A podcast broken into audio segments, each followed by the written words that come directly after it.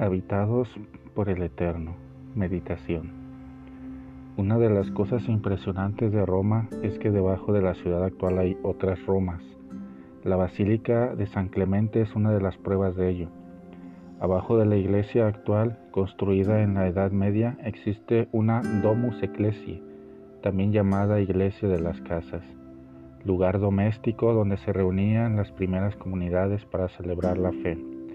Si continúa viajando bajo tierra, encontrará un tercer local, un templo pagano dedicado a Mitra, una deidad de origen persa, exclusivo para los hombres. Todo es capa sobre capa, historia sobre historia, memoria sobre memoria.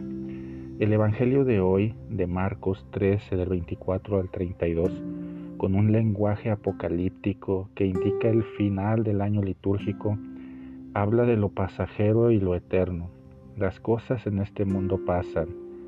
No importa cuántos signos, recuerdos, capas, registros queden, somos pasajeros en el camino a la eternidad, pero solo hay eternidad en Dios. Todo pasará menos mi palabra, dice la Escritura. El sufrimiento de pérdidas, tragedias, catástrofes que desafía reconstruir todas las cosas nos hace darnos cuenta aún más de esto todo lo que tenemos, todo lo que somos, el montón de experiencias y o diplomas son pasajeras. El significado de todo esto está a la luz que brilla desde el eterno.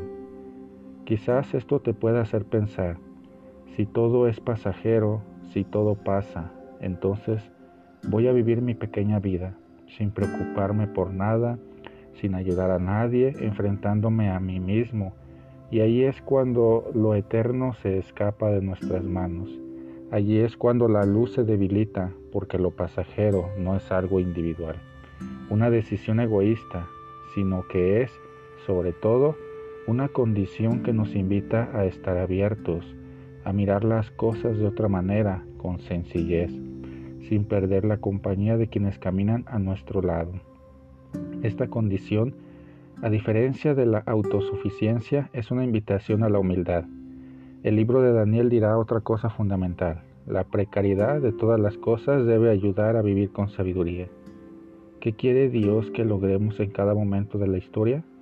¿Qué decisiones sobre la vida personal, las relaciones familiares, el trabajo, los estudios, los proyectos debo tomar? Elegir bien es una sabiduría a la que se puede acceder cuando se conecta con el eterno por la naturaleza temporal de nuestra vida. Todo pasa, pasaremos. Darse cuenta de esto es una libertad interior muy grande y te hace comprender mejor que lo eterno ni siquiera es Roma, es solamente Dios.